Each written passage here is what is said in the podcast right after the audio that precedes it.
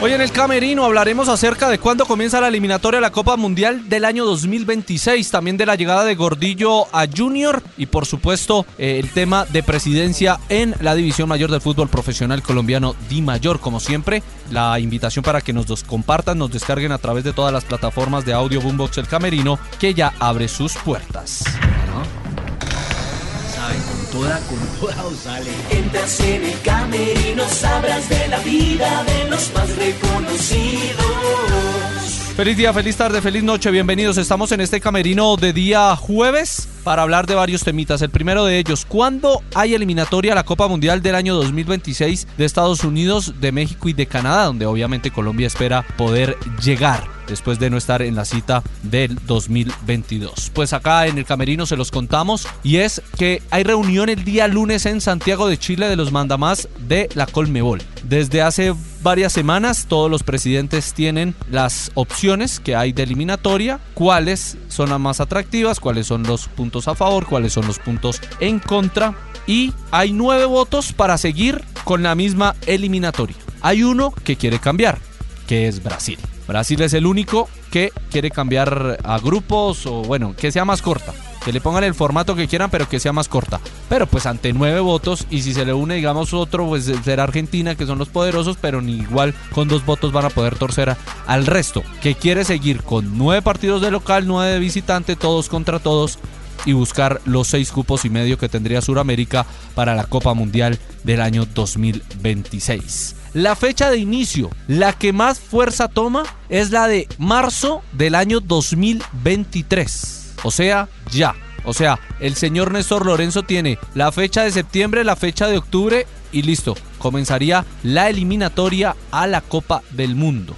Entonces va tomando forma, va tomando normalidad la decisión de que el próximo año comience la eliminatoria a la Copa Mundial del próximo año que tendría 18 fechas, todos contra todos. Obviamente se haría nuevamente un sorteo como se hizo para la de Qatar, pues si a Colombia le vuelve a tocar comenzar con Venezuela, pues cerrará nuevamente con Venezuela, pero le puede tocar otra de las elecciones, le tocó Perú en la de Rusia, pues ahora veremos qué sucede para el año 2026 me parece que económicamente le va muy bien a las federaciones con este tipo de formatos, sobre todo las que obviamente tienen fuerza. En caso colombiano, donde el equipo vaya bien, el metro siempre lo llenan, no hay ningún inconveniente. Así que estaremos pendientes. Si es marzo, el día lunes deben quedar eso listo. Si es marzo del 2023, cuando debe comenzar la eliminatoria a la Copa del Mundo.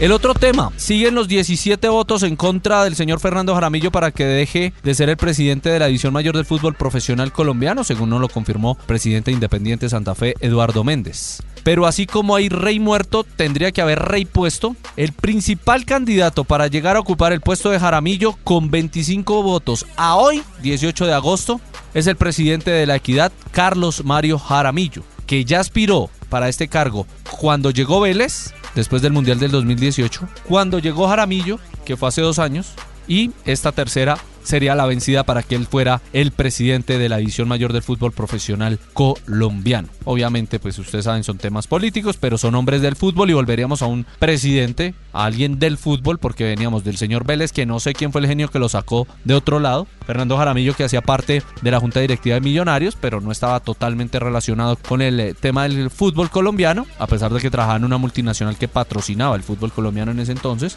y ahora sería un presidente de, de, un equipo, de la Equidad Seguros, que ha hecho un muy buen trabajo el señor Jaramillo. Para mí es un hombre de fútbol, es un hombre de empresa también, que esto también hay que manejarlo como una empresa, porque eso es al final, no solo, y que conoce a los, sus 36 jefes, que vendrían siendo los presidentes de cada una de las instituciones. Así que veremos qué sucede en los próximos días con respecto a esta situación. Y la de cerrar, Gordillo va a ser nuevo jugador de Junior, le dijo no a Santa Fe, pero en buena tónica en el sentido en que el jueves pasado le dijo al presidente Méndez que él no le había llegado la carta de libertad de San Lorenzo, que lo dejaba en libertad de conseguir otro jugador y consiguió a Jonathan Barbosa uruguayo. El día martes le llegó la carta de liberación de San Lorenzo a Gordillo y por eso está a esta hora firmando contrato con Junior de Barranquilla por el próximo año. Vamos a ver qué sucede con eso Recuerden que hasta mañana hay plazo de poder inscribir jugadores que no tienen contrato para los equipos del fútbol colombiano. Vamos a ver si alguno termina llevándose a Gio Moreno, aunque por temas económicos